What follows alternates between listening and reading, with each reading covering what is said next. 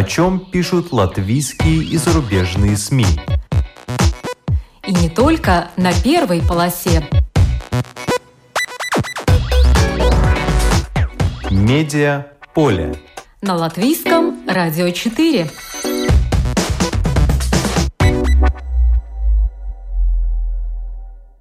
Здравствуйте, вас приветствует Марина Ковалева в эфире программа «Медиаполе». Мифы и версии латвийской истории. Звездный дуэт журналистов Марис Зандерс и Инета Саулета Зандера запустил серию исторических книг, использовав формат интервью с историками, который отлично подошел к изложению сложных моментов вереницы судьбоносных событий. Темы выбраны, как это водится у хороших журналистов, неудобные – для начала это скользкая тема «Латыши. Опора большевиков» со знаком вопроса и «Латыши, балтийские немцы и Россия. Полемический разговор». Инета Саулета Зандере нам расскажет о том, как велась работа над этими публикациями и некоторых выводах латвийских историков. В этом году исполнилось 50 лет со дня публикации книги Иманта Зеданиса «Курзамейте», написанной в жанре путешествия и приправленной остро-полемическими приемами журналистики. К этой дате группа латвийских журналистов и деятелей культуры решила предпринять экспедицию по Курзаме в духе Зеданиса. Один из плодов этой экспедиции – новое печатное издание «Радио Журналс». В нем 10 портретов ярких личностей, чья жизнь связана с Курзаме – Среди них скульптор Ойерс Фелдбергс и теоретик архитектуры Александр Рапопорт. Об издании «Радио Журналс» нам расскажет его редактор Том Стрейбергс. В начале программы, по традиции, обзор некоторых других публикаций. Стильная и взволнованная. По таким заголовкам в журнале «Ир» опубликовано интервью с режиссером Марой Тимеле – в этом году она удостоена награды за вклад всей жизни в театральное искусство «Ночи лицедеев», главной театральной премии страны. Театру Мара Тимеле отдала 50 лет жизни, поставила почти 159 спектаклей, 23 года работает в Латвийской академии культуры преподавателем актерского мастерства и театральной режиссуры.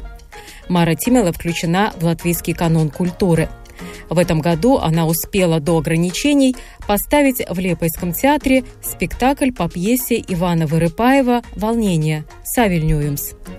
«Я ставлю то, что меня интересует», — сказала Мара Тимела изданию. «Сейчас в театре меня интересует возможность перемещаться в разном временном пространстве, и меня интересует боль. Многие умные философствующие с древних времен утверждают, что этот мир и жизнь нереальны, что это только наша иллюзия. Но почему так сильно болит? Как иллюзия может так болеть? Задает вопрос Мара Тимеле. Она сказала, что на нее можно повесить какой угодно ярлык, только просит не называть ее феминисткой.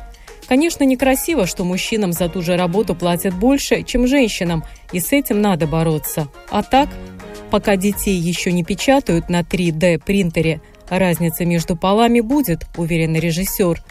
Женственность сейчас считается чем-то плохим, чем-то, что подлежит осмеянию. Современный феминизм стал примитивным, считает Тимоле.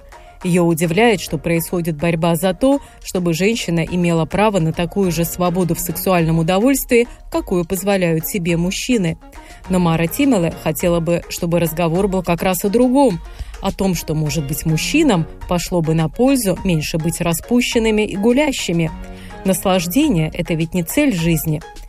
А что касается праздника, то 18 ноября Мара Тимоле в тишине с удовольствием выпьет бокал красного вина, почитает Райниса и Аспазию и вспомнит о том, насколько талантливыми и самоотверженными были люди, создававшие Латвию.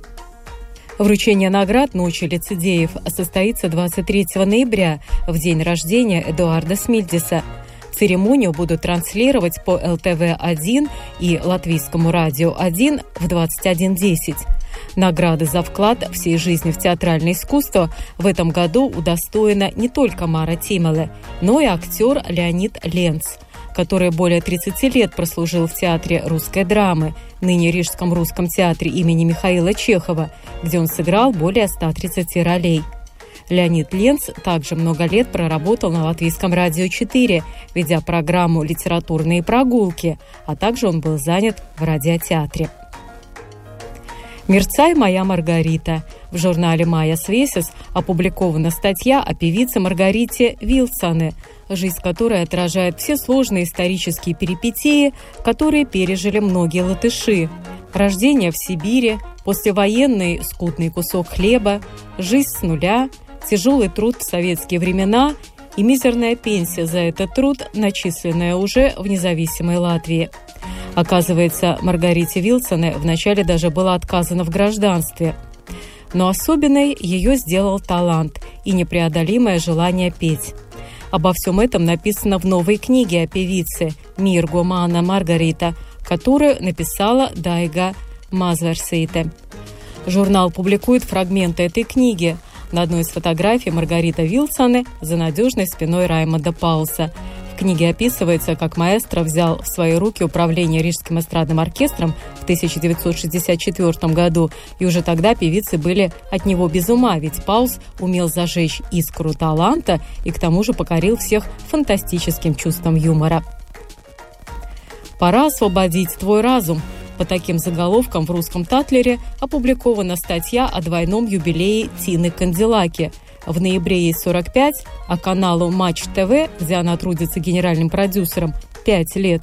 Помимо этого, с нового телесезона Канделаки на телеканале RTVI ведет программу «Спецгость» и еще создает контент для онлайн-кинотеатра IVI, являясь продюсером сериалов. Канделаки рассказала о том, как сейчас, в эпоху развития социальных сетей и разных интернет-платформ, важно быть универсальным солдатом – Время ускорилось, внимание пользователей расфокусировалось, плюс пользователи сегодня сами производят контент и становятся гораздо популярнее тех, кто занимается этим профессионально. Пользователь выбирает смотреть на себя, а его время не резиновое. Если он выбрал Инстаграм, Фейсбук или что-то еще, то на профессионалов у него просто не останется времени. Поэтому все время надо доказывать, что ты еще ого-го. А еще, говорит Канзелаки, надо все время генерить собственный контент. По ее мнению, сейчас нельзя быть продюсером, не будучи фабрикой по производству контента про самого себя. Для самой Тины пилит ТикТок, то есть снимает 15-секундные ролики, 20-летний роман, вышедший из Dream Team House.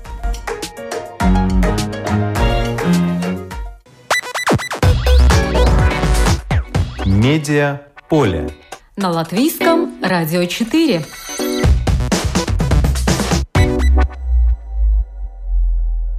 Использование формата интервью не только прерогатива средств массовой информации. Этот жанр используется и при написании книг. Зачастую его выбирают авторы, которые по основной своей профессиональной деятельности являются журналистами – они берутся за написание книг, когда им становится уже тесно на медиаполе. Читатели, как правило, выигрыши. Я в этом убедилась, когда мне в руки попались две книги на историческую тему, изданные совсем недавно, к ноябрю, особенному месяцу для Латвии, когда в стране отмечают и День Лачплесиса, и День независимости. Янис Сыленш, Марис Зандерс. Скользкая тема. Латыши – опора большевиков – со знаком вопроса. Гинс Апалс, Мари Зандерс. Латыши, балтийские немцы и Россия. Полемический разговор. Известные журналисты Мари Зандерс и Инита Саулета Зандеры запустили серию исторических книг «Мифы и версии латвийской истории». Я созвонилась с Инитой, литературным и фоторедактором этой серии, чтобы расспросить поподробнее об этом проекте. Здравствуйте, Инита. Здравствуйте, Марина. Как родилась идея этой серии? Идея шла э, это от издательства Аминоры. Мы уже с Марисом немножко с ними работали. И год назад вышла такая книга «Отмени Латвию», э, «Разгадай Латвию». Там кроссворды про разные темы про Латвию. Ну вот, и я там делала кроссворды про историю, про моду, дизайн. И когда книга вышла, Марис на презентации сказал, что вот было бы интересно продолжать э, книги, которые людей заинтересовали бы больше узнать про историю. Есть много книг академических, мы это знаем, но мы же знаем тоже, что ну, люди вообще-то плохо знают нашу историю. И читать академические книги, конечно, это и сложно, и часто не хочется того делать. И так э, родилась идея, что надо бы поговорить про разные интересные темы латвийской истории, но не так академически, чтобы людям было интересно, и чтобы эти вопросы, которые были бы в этих книгах, были такие, о которых редко говорят, о которых даже ну, типа неприятно или, или не хочется, или неловко, которых избегают. Ну так, и тогда в начале года эта идея появилась, тогда пришел ковид, и когда была уже эта чрезвычайная ситуация, тогда мы поняли, что э, с историками можем говорить только по скайпу. И так э, начались наши разговоры по скайпу и с Янисом Шилиншем, и с Гинтом Апалсом. Ну, потом я сидела, писала, редактировала, они опять там читали, редактировали. Ну, вот и наш результат. Скажите, пожалуйста, почему в качестве историков, экспертов были выбраны именно Янис э, Силинч и Гинс Апплс? Э, ну, сперва были темы. Сперва Мари Зандерс придумал темы, которые были бы и нам интересны, и читателям интересны. Вообще-то мы по образованию сами тоже историки. И так как э, Зандерс много читает всяких исторических книг и журналов, и он разбирается в обществе историков, тогда он подыскивал под темы те профессионалы, которые уже годами роют эти темы, которые могут э, ну, на многие вопросы ответить. Да, и причем э, ответить на эти вопросы достаточно честно. Перед тем, как мы перейдем к более подробному разговору непосредственно о книгах, э, скажите, что, на ваш взгляд, дает такую добавленную стоимость тому, что авторами являются именно журналисты? Что приобретают читатели от этого? Но я думаю, что самое главное то, что журналисты умеют задавать вопросы. И если журналисты сами увлекаются историей, то задавать вопросы про историю. Такие, чтобы было интересно, да, вопросы, о которых, как я уже сказала, не, не часто говорят. И, ну да, это, конечно, историки, они пишут то, что они хотят писать, а вот мы вот задавали вопросы, может быть, о том, о чем, может быть, они и иногда или не задумывались, или, или это не казалось важным, а нам это вот было интересно. То есть как вы распределили обязанности, что входило в обязанности Мариса и ваши? Ну, Марис, Марис был главный задаватель вопросов. Он разговаривал с, с историками. Я потом обрабатывала этот материал, потом я придумывала, как это вообще, концепции, как это может выглядеть в книге, потому что ну, такого странного формата, по-моему, еще не было. И тогда я уже начала думать о том, где и как собирать фотографии, потому что я очень люблю старые фотографии, и мне кажется, что это тоже такая певенотā vērtība, да, это, это то, что можно увидеть, это, это сразу придает э, этим рассказам глубину и человечность. И мы, например, вот книга про балтийских э, немцев, нам, может быть, иногда кажется, что вот это только про там, этих плохих баронов, да, но немцы же были и так называемые малые немцы, и она, например, там ремесленники, или вот просто там э, водитель трамвая, да, который из, из этих немцев. Ну так, да, хотелось придать человечности и вот, вот такой визуальности этим книгам. И мне кажется, что не получилось. Я очень рада, что многие помогали. Я и в Фейсбуке искала всякие э, которые интересуются историей, и мне помогали доставать фотографии. Даже министр Артис Пабрикс поделился своей, своими фотографиями, он тоже занимается историей балтийских немцев. Ну, так что, да, так было. Я могу подтвердить, что вам это действительно удалось, потому что я буквально каждую фотографию рассмотрела из книги «Скользкая тема. Латыши. Опора большевиков» и заметила, что мне хочется вглядываться в лица этих людей, которые были вовлечены в этот водоворот истории, рассматривать эти улицы. Было непривычно, например, видеть бульвар Бривибас без еще памятника свободы, и где на этой площади э, маршируют э, немецкие солдаты. Или было интересно увидеть плакат такой большой, закрывающий практически часть э, здания кафедрального собора на улице Бривибас. Это работа Романа Суты, плакат, посвященный первому мая, который был вывешен там в 1919 году, как положено. Э, там люди с флагами на кафедральном соборе. Это выглядит очень дисгармонично, я бы так сказала. И, конечно, привлекают внимание прежде всего лица этих людей, их глаза и то, что они делают в данный момент. Например, одна из фотографий, где на крыше Э, дома установлены пушки, и кто-то рядом лежит уже убитый, кто-то раненый, а кто-то продолжает защищать. И ты понимаешь, что ты где-то видел это здание, пытаешься вспомнить, где вот эти вот стрельчатые такие башенки. И действительно, вот эти фотографии очень э, важная часть вот этой книги. А вы упомянули, что э, формат такой необычный, концепция необычная. В чем она заключается? Ну, потому что это разговоры. Так получилось просто, да, была вот эта чрезвычайная ситуация, и, может быть, формат был бы другой, если, если как-то по-другому мы могли решить и работать. Но я думаю, что этот очень хороший формат, потому что и мы думаем так и продолжать, потому что вот увидели, что так можно, что если задаешь вопросы, то э, и ответы, если рассказывать, это получается не так академически. Если они только писали бы, это опять, ну, они же профессионалы, они же э, всегда тогда пишут, э, ну, академически. А так получается так... Э, людям поближе и понятнее, и, по-моему, язык такой более живой получается. Я думаю, что это наш успех.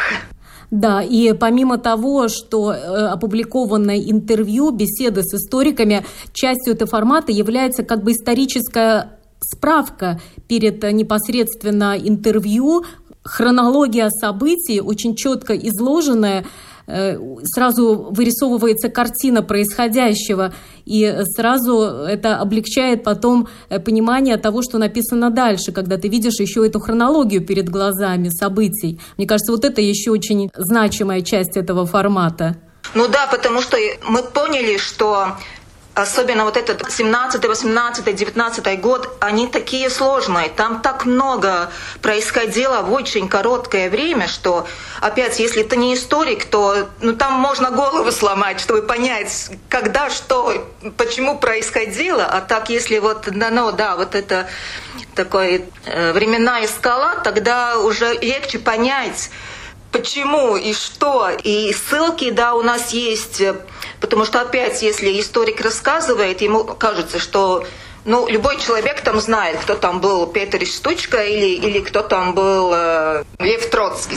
Ну, конечно, что человек, э, который не, не очень хорошо знает историю, он может не знать, кто они такие, поэтому вот я писала эти ссылки, которые в странице внизу чтобы опять было легче ориентироваться, о чем вообще идет речь, что это за люди. И, ну да, есть и маленькие фотки, что это тоже, по-моему, интересно, да, можешь посмотреть, как он выглядел, там, Сталин или, или какой-то там Монтейфелис, да, да, я тоже обратила внимание, что э, даже полезно почитать, что такое коллективизация, потому что, может быть, из молодого поколения никто и не знает или знают очень поверхностно. И вот эти ссылки тоже очень важная часть э, этой книги.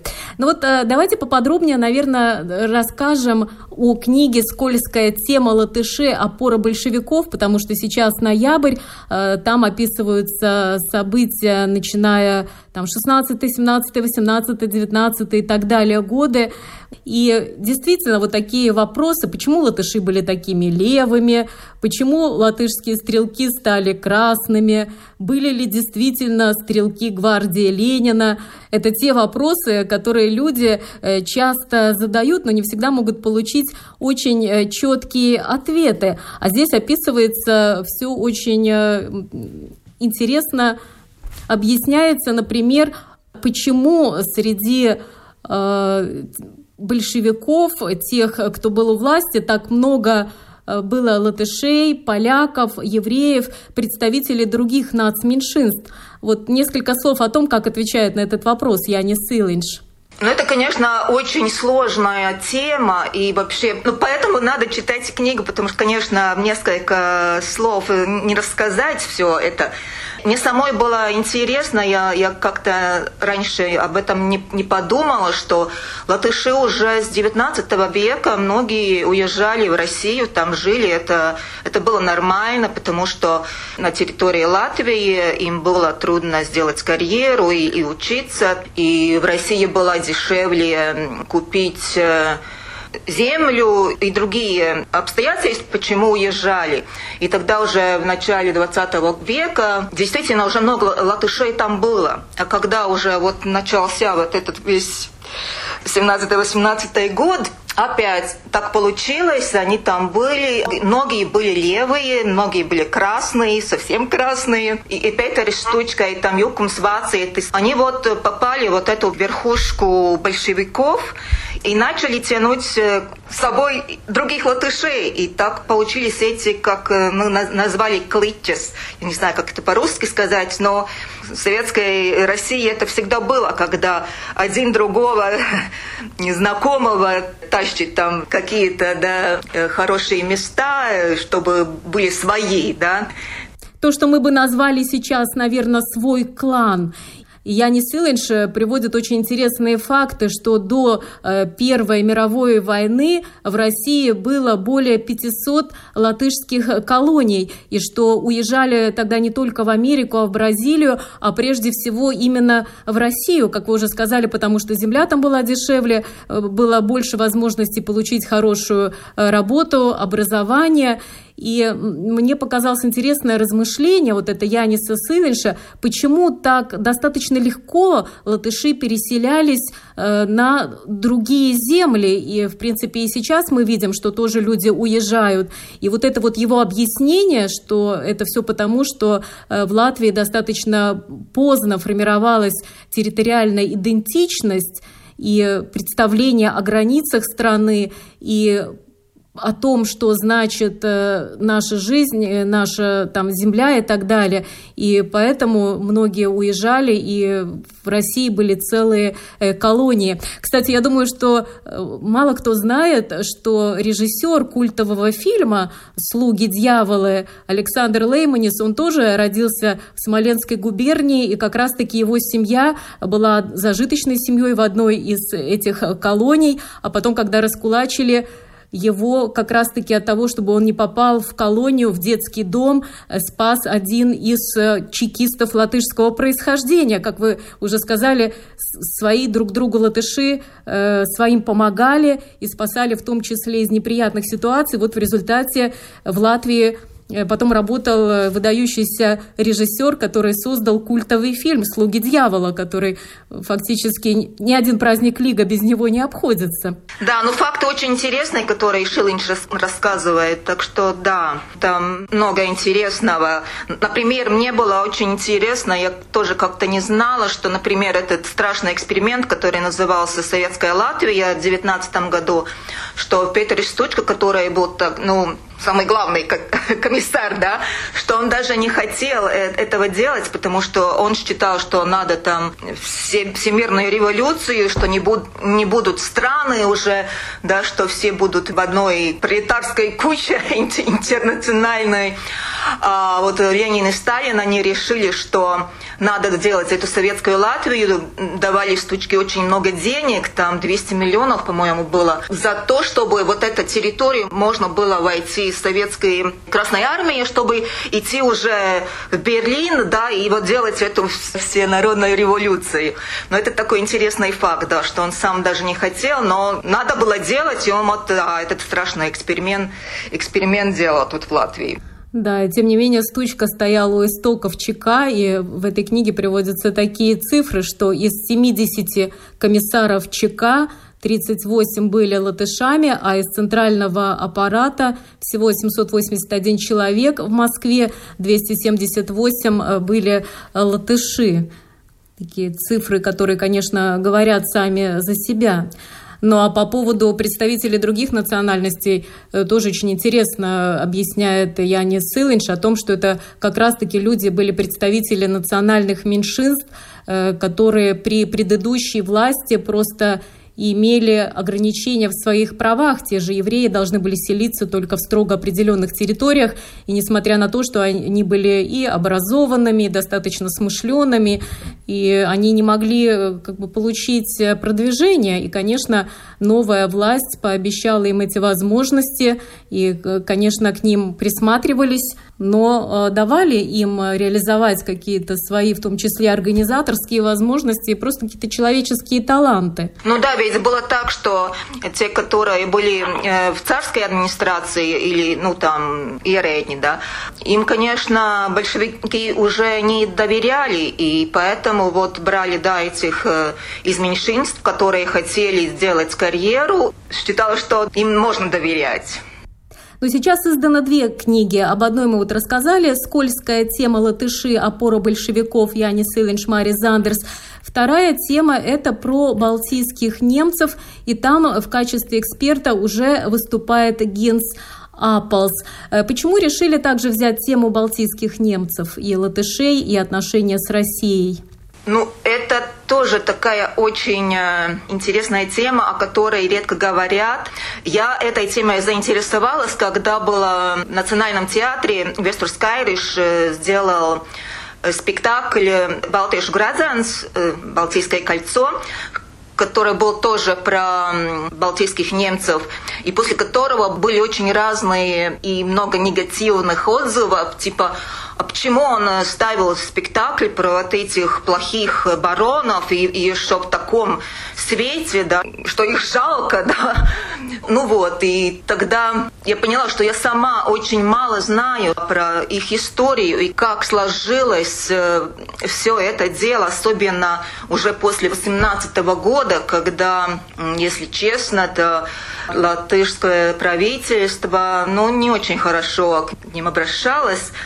Особенно если знать, что Балтийс Ландесверс – это местно немецкие, как это, национальная гвардия, наверное, на русском, да, что они были те, которые первые э, воевали против э, большевиков в 19 году, и они тоже освободили Ригу 22 мая 19 года и продолжали бороться против э, большевиков, а потом им не дали землю в аграрной реформе, как давали всем, которые участвовали в этих боях, брибибс да.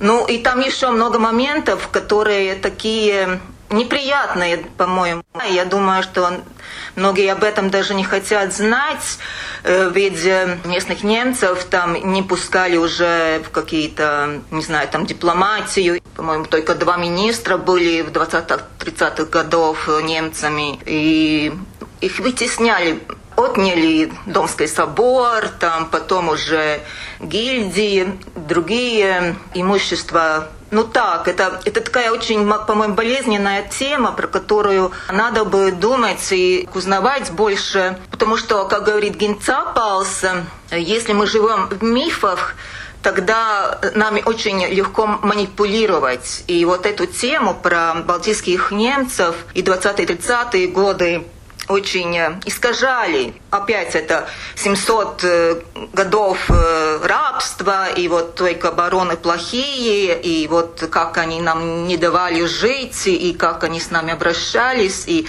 Латвию только латышам. Ну, да, было такое сложное время, прям меньшинств в то время. А если коротко, то э, какой дается ответ на вопрос, э, почему балтийские немцы фактически исключены из латышской исторической памяти? Ну вот это, я думаю, что каждому самому надо себе спрашивать и подумать, потому что такой один ответ, конечно, не дается. Это как раз этот вопрос, о котором надо думать. Почему мы вот, когда думаем про историю Латвии, мы не очень хотим упомянуть э, балтийских немцев. Да, нам кажется, что вот это такой неприятный вопрос, и вообще, ну нет, но мы уже там с 12-13 века, да, там почти уже были короли, да, и уже почти королевство, и вот пришли вот эти плохие немцы, да, и все у нас тут испортили. Просто мы упрощиваем многие вопросы, и вот ну, наверное, так не надо делать. Надо про это узнавать, надо про это думать. И было сложно, да. Я не говорю, что эти бароны были очень хорошие, да, были разные, но упрощать э, вопросы, ну, не, неправильно. Э, пока вышло две книги из серии «Мифы и версии латвийской истории». Каковы ваши дальнейшие планы? Ну, мы э, думаем про две следующие книги. Одна будет э, про... Есть такой опять термин «лабия зведру лайки», хорошие шведские времена, да, это 17 век, э, про которых мы тоже очень мало знаем, и тоже вот всякие мифы, ну, про то, что да, там тогда было хорошо, потом стало хуже. Э, и вторая книга тоже очень интересная будет. Вот я как раз начала говорить про вот эти 700 лет рабства, и что перед этим у нас тут все было хорошо, и там уже почти королевство, да, там и короли на белом коне. И опять вот эти мифы, которые культивировались многие года, вот опять будем задавать вопросы и решать и узнавать. Спасибо. Это была Инита Саулете Зандере, э, которая вместе с Марисом Зандерсом запустила серию исторических книг «Мифы и версии латвийской истории». Медиа поле на латвийском радио 4.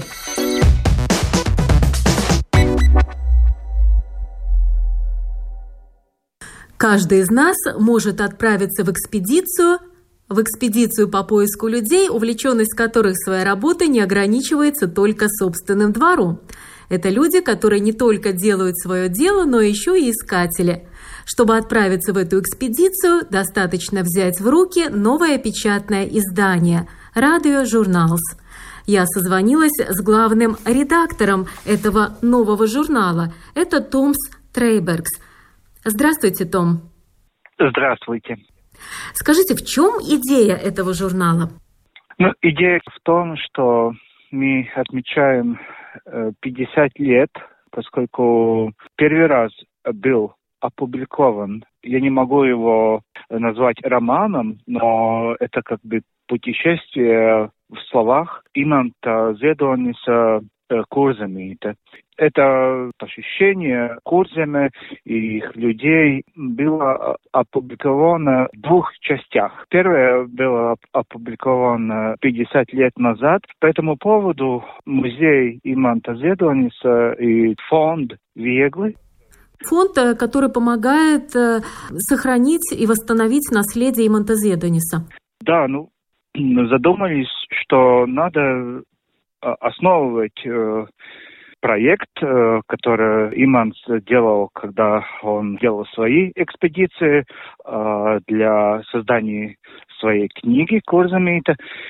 И делали вместе с видеооператором, тоже сотрудником музея и фонда, разные экспедиции по разных районах Курземе и старались э, увидеть и тоже познакомиться с такими людьми, которые э, стараются не только удержать свою э, ежедневную жизнь, но, но тоже э, думают про то, как рассказывать, как делать какой-то взгляд в историю исторических э, памятников, но не так, чтобы они как бы из гранита, но э, эти памятники, э, говоря очень просто, это их труд.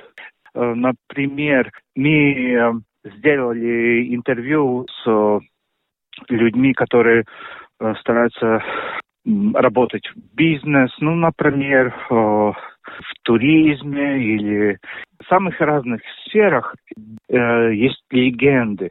Например, Руч из э, э народного фольклорного э, ансамбля Суйтусиевас или скульптор и художник Ойар Фелдбергс. Э, но и тоже мы посещали э, людей из э, юного поколения, например, Майя и Гирц э, Янковский э, из Кулдига или э, Линда Скранда из Лепая.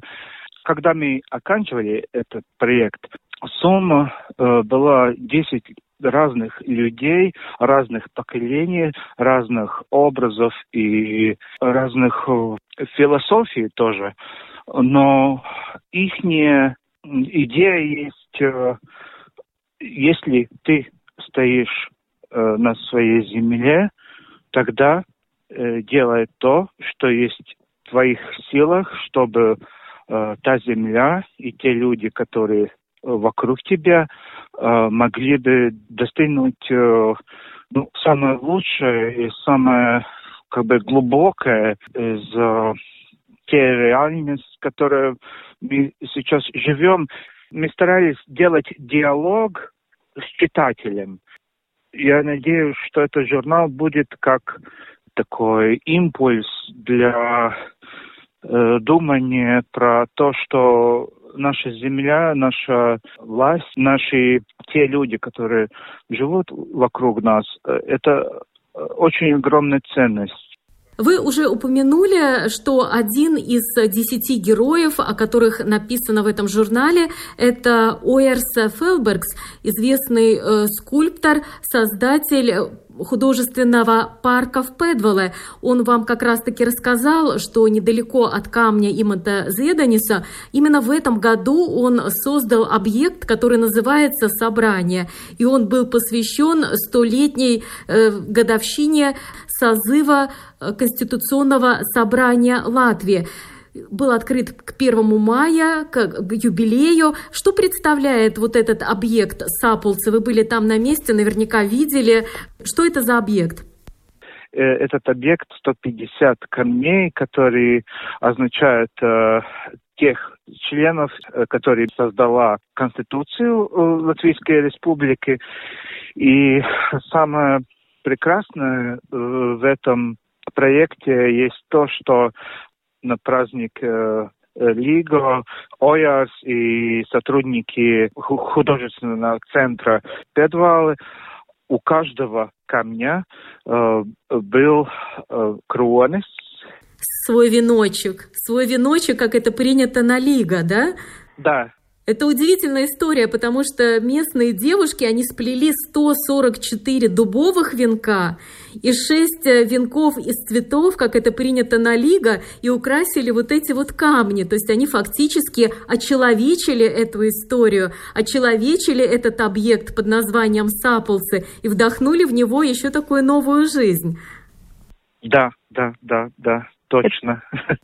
Это очень интересная история, э, так же, как э, среди героев, э, это известный, особенно тоже в русскоязычной среде, Александр Рапопорт, который родился в Санкт-Петербурге, известный теоретик архитектуры, человек, который лично был знаком с Иосифом Бродским, встречался с Анной Ахматовой, дружил с Александром Пятигорским, Ильей Кабаковым. И 20 лет он живет не где-нибудь, а в Масс-Ирбе, хотя имел возможность жить в Лондоне, много работал на BBC, и надо сказать, что он продолжает творить, э, живя в Масс-Ирбе, в домике на 17 окон, и рассказывает о том, как он использует интернет и пишет там свой блог.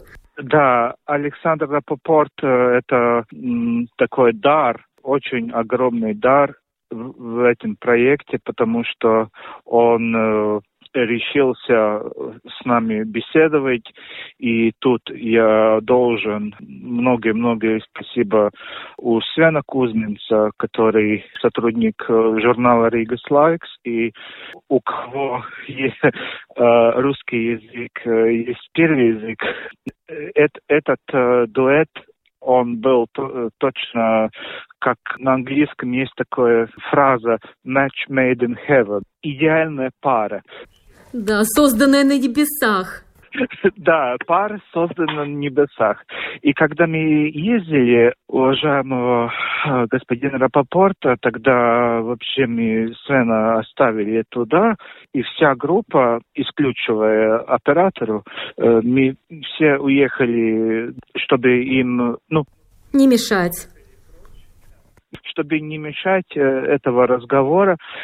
И Александр тоже очень оценил нашу работу. Он он посещал нам видеописьму э, своим впечатлением. Но несмотря на то, что э, интервью Э, было создано на латышский язык, ему перевели, и он, он был очень поражен, и он тоже нам посвятил, чтобы наши проекты, которые, надеемся, будут и про Видземе, и Латгале, и Земгале, чтобы они сделались. Меня, кстати, тоже поразила плодовитость Александра Рапопорта, который сейчас ведет свой блог «Башня и лабиринт». И вот он пишет, что купив этот домик в 95 году, начал писать по 2-3 текста в день. И вот в результате получился блог и уже более четырех с половиной тысяч текстов, публикаций. Вот как можно плодотворно работать, э, живя в окрестностях Мазырбе, но имея всего лишь э, подключение интернет, имея связь с миром, и для этого, в общем-то, не обязательно жить в Лондоне и работать на BBC, чтобы продолжать э, свою деятельность. Ну да, это, это то же самое, как, э, например, Гемингвей свои работы писал свои романы, например, на Карибские острова или ну, где-то совсем какое-то маргинальное, но очень красивое пространство.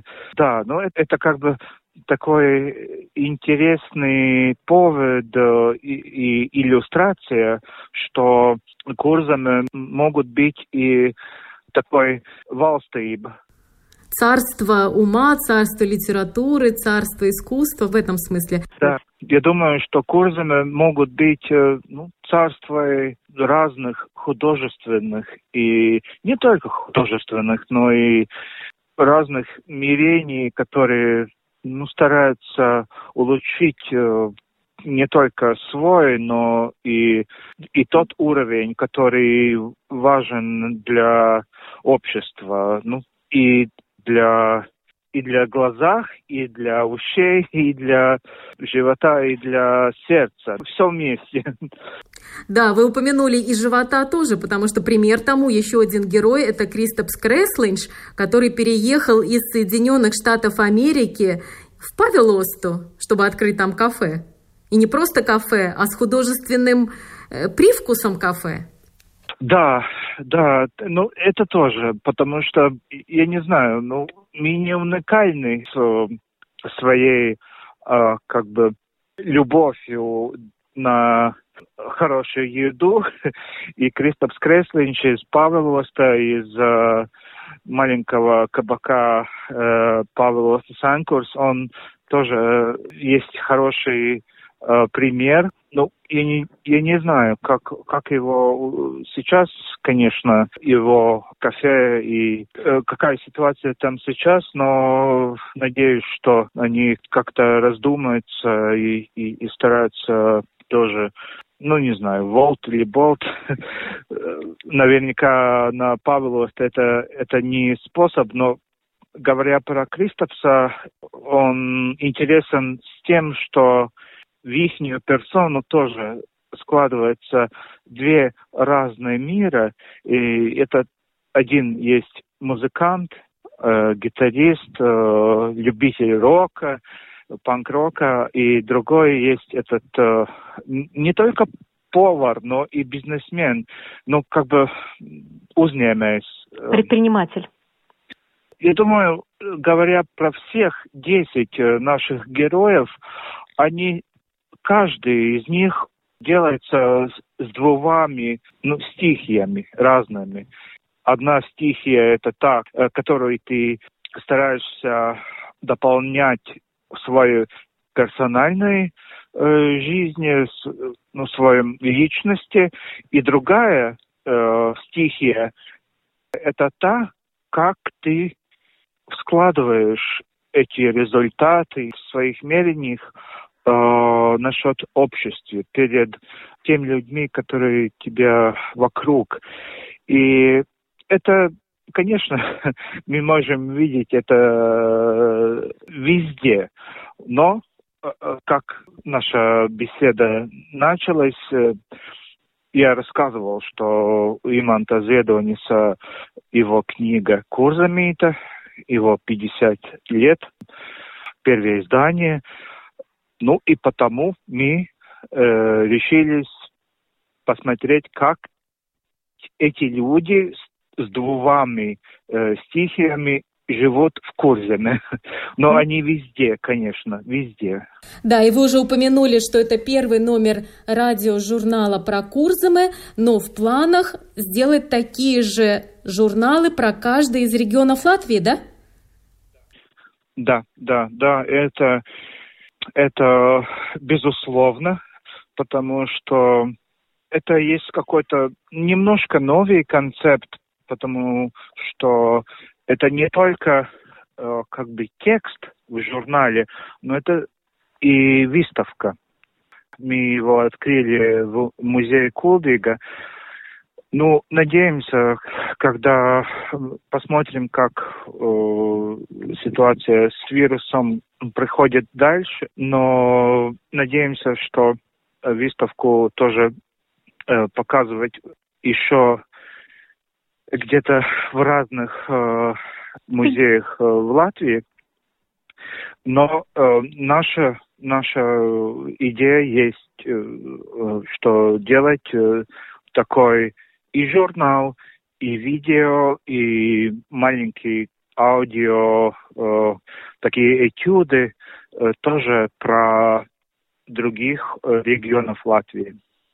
Спасибо, желаю вам удачи. Это был Томс Трейбергс, главный редактор нового издания под названием «Радио Журналс».